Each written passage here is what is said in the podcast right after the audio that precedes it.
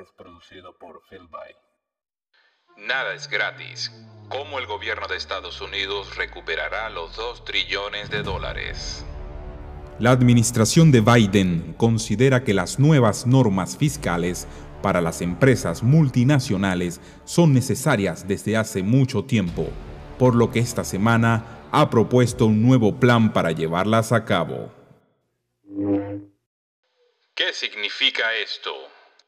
Los gobiernos del mundo han gastado miles de millones para mantener sus economías en funcionamiento durante la pandemia, por lo que no es de extrañar que estén dispuestos a reponer sus arcas aumentando los impuestos. Lo que sí es sorprendente es que la OCDE, la organización económica que lleva años empeñada en renovar el sistema tributario mundial, haya avanzado por fin precisamente en eso. ¿Qué es la OCDE?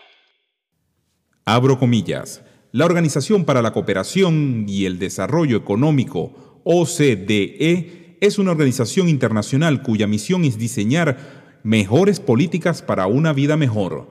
Nuestro objetivo es promover políticas que favorezcan la prosperidad, la igualdad, las oportunidades y el bienestar para todas las personas. Nos avalan 60 años de experiencia y conocimientos para preparar mejor el mundo del mañana. En colaboración con gobiernos, responsables de políticas públicas y ciudadanas, trabajamos para establecer estándares internacionales y proponer soluciones basadas en datos empíricos a diversos retos sociales, económicos y medioambientales. La OCDE es un foro único un centro de conocimientos para la recopilación de datos y el análisis, el intercambio de experiencias y de buenas prácticas, asesoramos en materia de políticas públicas y en el establecimiento de estándares y normas a nivel mundial, en ámbitos que van desde la mejora del desempeño económico y la creación de empleo al fomento de una educación eficaz o la lucha contra la evasión fiscal internacional. Cierro comillas.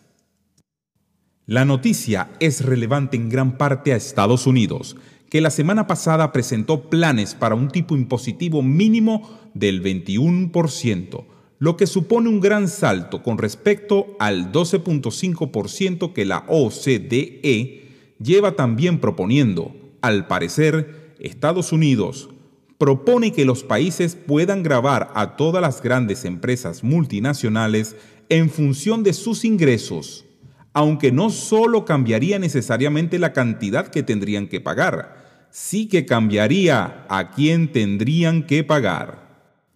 El dato curioso es la propuesta de Estados Unidos de establecer políticas a 166 países integrantes de la organización en función a la importancia de la multinacional, aplicando teoría crítica a las empresas que no se apeguen a ciertos lineamientos de la agenda, como por ejemplo el cambio climático y otros lineamientos del Acuerdo de París o Foro Económico Mundial. Más impuestos. La nueva administración se afana de recuperar el dinero impreso por vía impositiva, aún manteniendo estrictas normas de encierro en algunos estados. Fue el plan propuesto desde noviembre aunque no fue muy discutido en los debates televisados, sí se discutieron en las redes sociales recordando lo siguiente. Biden, máxima tasa impositiva 39.6%, Trump 37%, impuesto corporativo, Biden 28%, Trump 21%, máximo impuesto a las ganancias de capital, Biden 39.6%, Trump 20%. El repentino entusiasmo de Estados Unidos por la fiscalidad mundial no es desinterés burocrático. Un mínimo mundial más alto permitiría al país elevar su tipo impositivo nacional para que las empresas del 21% al 28% sin el riesgo de que otros países les rebajen y atraigan a sus empresas al extranjero. El efecto negativo a esta medida es que las empresas se verían en la necesidad de estudiar nuevas formas de expansión a largo plazo, mientras que a corto plazo se verán obligadas a recortes. El gran perdedor, el trabajador de clase media. Las empresas estadounidenses no estarán muy contentas.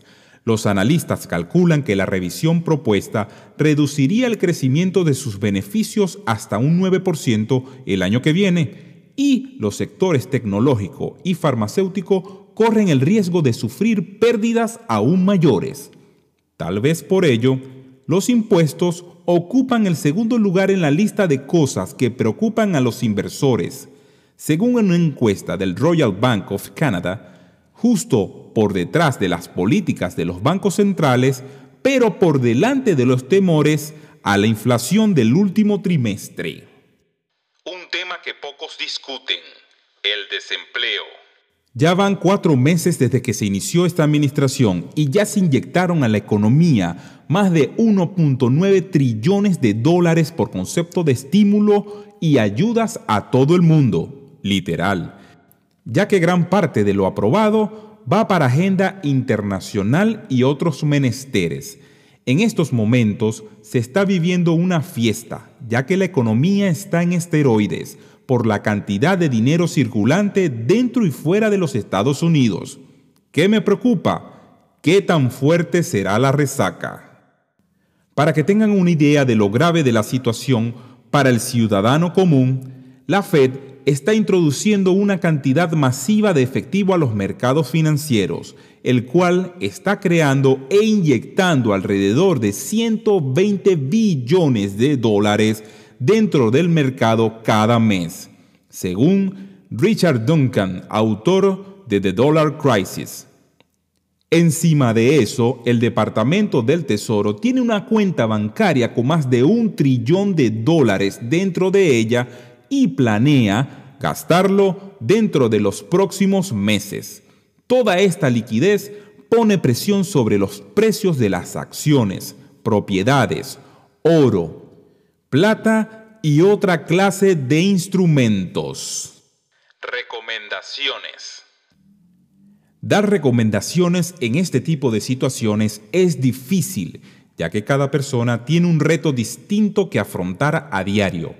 Tampoco quiero ser un consejero financiero que tiene una bola de cristal con una solución inmediata a los problemas económicos de la mayoría de los ciudadanos.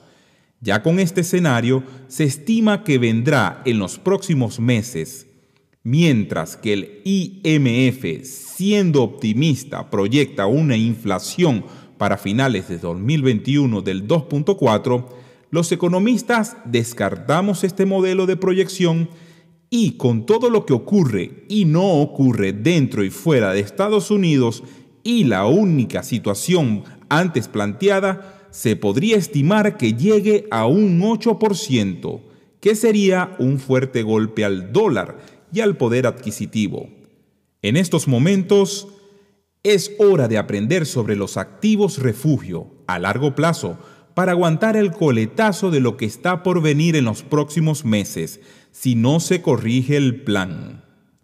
Activos refugio, oro, plata, divisas, preferiblemente franco suizo, y en esta época digital, criptomonedas.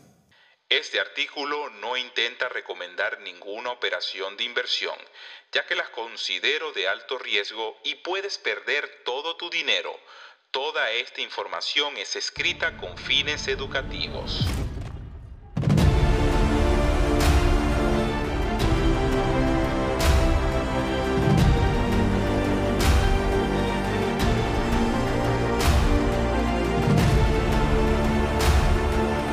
Autor Esteban Figueroa. Narrado para ustedes por Esteban Rafael Figueroa, www.estebanrafaeljr.com. Si te gustó Expedientes Secretos Podcast, no olvides compartir. Este es un podcast de Esteban Rafael JR.